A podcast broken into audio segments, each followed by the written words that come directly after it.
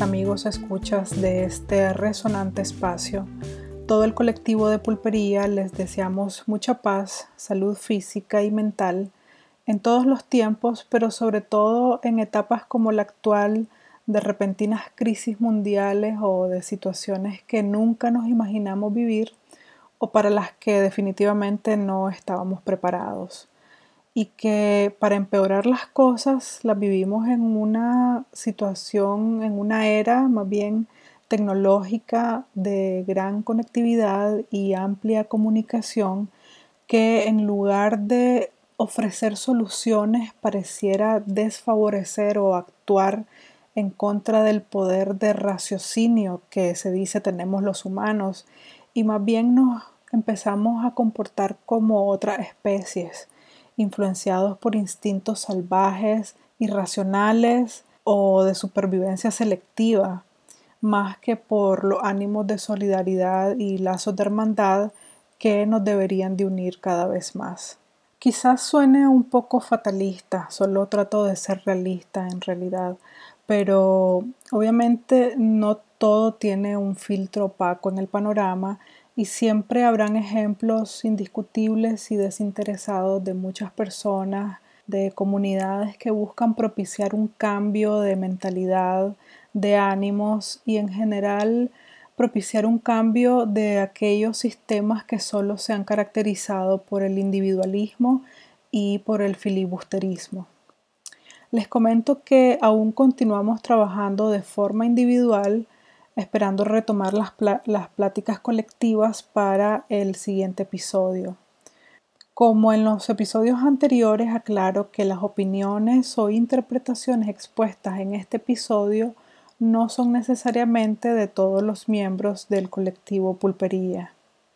Yo soy Yal Primoncada y el tema que te expongo hoy tiene dos llantas, no son parte de mi cuerpo, para nuestra audiencia internacional que no entendió lo anterior, en Nicaragua coloquialmente le decimos llantas a las lonjas o al, gordito de la panza que se nos desborda a los pasaditos de peso. Pero bueno, regresando a lo importante, eso sí, el motor que mueve a esas llantas sí está pegado a mí y se llama piernas.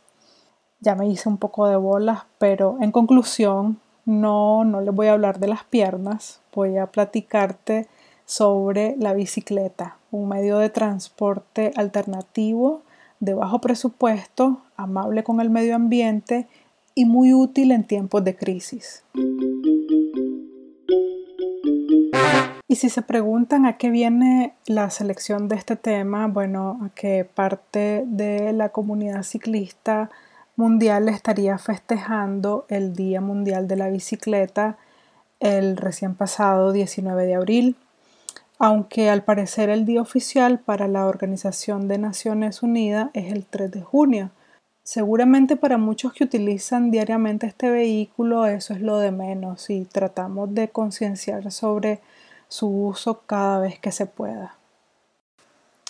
Quiero empezar un poco refiriéndome a los orígenes de, esta máquina, porque parece existir algunos desacuerdos entre los historiadores en relación al punto de partida del diseño y desarrollo de la bicicleta, ya que se menciona a un francés de nombre Comte Med de Sibrac como inventor del el celerífero en 1790 esto, el celerífero, era una máquina para correr compuesta por dos ruedas alineadas conectadas por una barra sobre la que se montaba eh, una persona a horcadillas y se impulsaba con los pies, pero esta carecía de dirección.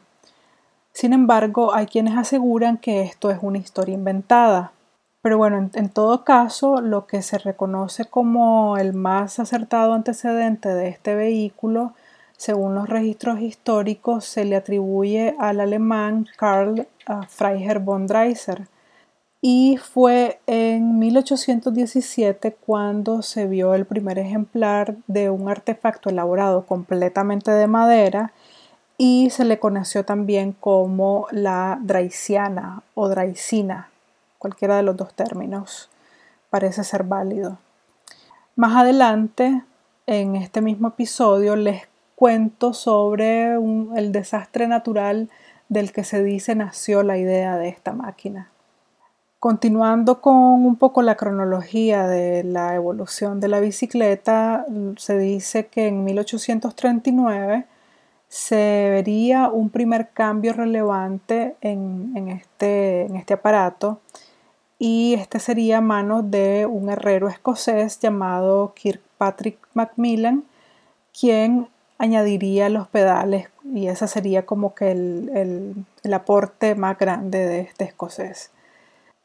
Años después, en 1861, el francés Pierre Michaud trató de perfeccionar el invento con resultados poco exitosos. Luego, en 1879, James Starley también le metió mano al aparato. Él creía que haciendo la rueda delantera más grande, más grande que la trasera podía resolver un poco el problema de equilibrio que presentó la maniobra que hizo el francés Michaud y al parecer que en parte sí lo logró. Si ustedes han visto la imagen de ese modelo con una llanta delantera mucho más grande que la trasera, yo no me imagino la verdad cómo lograría estabilidad en eso, pero bueno, habría que experimentarla. E igual se le agradece a Michaud por su participación.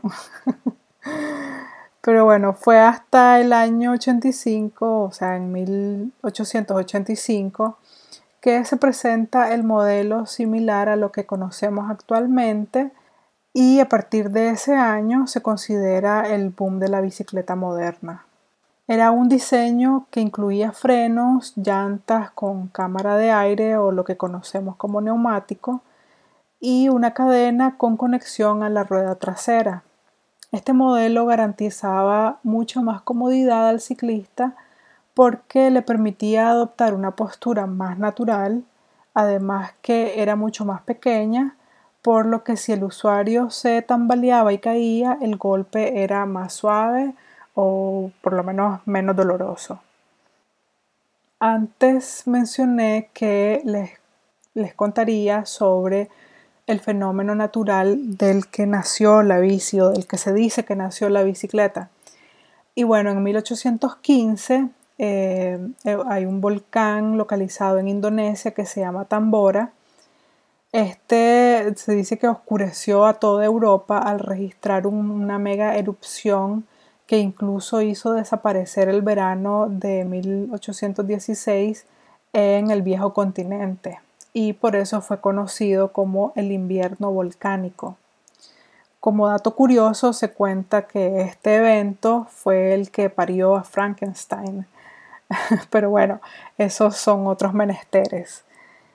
Y esa, esa erupción trajo consigo una gran devastación, se vio una inestabilidad en el clima a nivel global pero afectó en mayor medida a los europeos ya que perdieron sus cosechas y tuvieron que alimentarse sacrificando a los caballos. Se dice que la mayoría, si no es que todos los corceles domésticos sirvieron de alimento en Europa durante esa época. Esto trajo como consecuencia que las personas tuvieran dificultades para trasladarse hacia distancias mm, largas. En situaciones como estas de grandes crisis, cuando la humanidad se ve en aprietos o en grandes necesidades, es también cuando echa a andar la imaginación y el ingenio. Y es así como uno o dos años después de la peor hambruna del siglo XIX en Europa, y careciendo de formas prácticas para movilizarse a grandes, mm, hacia grandes tramos, el alemán Karl von Dreiser se eh, consagra con la Dreisina o Dreisiana, que abriría paso a lo que hoy conocemos como eh, la bicicleta y utilizamos por motivos de entretenimiento, de deporte, transporte alternativo y hasta de oficinas de negocios. y aunque parezca chiste, pero eh, a ver, pónganse a pensar cuánta gente ves a diario o has visto en toda tu vida o te has dado cuenta a través de algún reportaje, algún, algún artículo, etcétera, que utilizan una bicicleta para implementar un negocio. Por lo menos yo, posiblemente alrededor de unas, unas 10 opciones. Bueno, tomando en cuenta también que he vivido en tres países eh, y más o menos he visto y entre lo que me he dado cuenta, eh, puedo, puedo fácilmente mencionar a, un esquimero o heladero o alguien que vende raspados, eh, afiladores de cuchillos, un zapatos, tamales oaxaqueños, que por cierto tengo un recuerdo, eso fue en México, y un recuerdo muy chistoso de eso es que, bueno, las personas que andaban vendiendo por la calle tamales oaxaqueños traían unos, unos parlantes súper fuertes porque yo vivía en un edificio en el doceavo piso, si mal no recuerdo, y hasta allá escuchaba al señor que por las noches pasaba con, con un sonido que decía tamales oaxaqueños, los tamales. y bueno, tengo un recuerdo muy bonito de esa, de esa época. Eh, una crepería también es un negocio que se puede implementar y que lo he visto implementar en bicicleta. Una biblioteca o intercambio de libros usados. personas que venden pan, cafeterías incluso montadas en una bicicleta y hasta quienes solo acarrean una publicidad de, de algún negocio, por ejemplo, eh, que recorren toda la ciudad en bici y andan con ahí con la pancarta o la publicidad eh, pegada en la bicicleta o arrastrada por la bicicleta y es una forma de, trabajo. Y bueno, así podríamos seguir mencionando infinidad de negocios que se pueden realizar montando una, una bicicleta. Pero también es importante mencionar en vista de su origen como consecuencia de un desastre natural, que este vehículo ha desempeñado un papel casi que estratégico en la, en la resistencia de las comunidades y de la forma de transportarnos para sobrevivir los tiempos de crisis.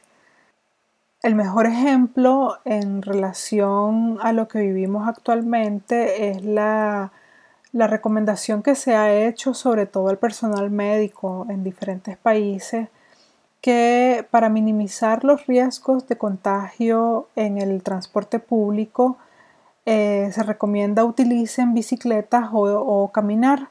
Varias compañías de fabricantes de bicicletas en el Reino Unido han proporcionado o más bien prestado su flota de alquiler eh, bueno, para los que no, tienen conocimiento, en, muchas ciudades hay como estaciones de bicicletas en las que uno puede alquilar por determinado tiempo, determinadas horas, una bicicleta y luego la regresas en otra, en otra estación ubicada en otra parte de la ciudad. Entonces estas son como que flotas de alquiler, a, esto se refiere a las flotas de alquiler pero en estos casos no las están alquilando, sino que las están prestando a personal, a personal médico. Eh, y también han implementado campañas para recaudar fondos y construir bicicletas plegables destinadas también a los trabajadores de la salud. Igualmente, durante la actual emergencia sanitaria, varias ciudades de diferentes países han implementado ciclovías temporales para animar a las personas a utilizar la bicicleta de forma segura y así evitar grandes aglomeraciones en el transporte público. Otro caso reciente que expone la importancia de este medio de transporte fue lo sucedido en México para el terremoto de 2017. El tráfico automotor de la Ciudad de México colapsó luego de la sacudida de 7 grados Richter y esto imposibilitó que la ayuda médica y de insumos pudiera atender las necesidades de la población y la única manera de movilizarse era a pie o en bicicleta.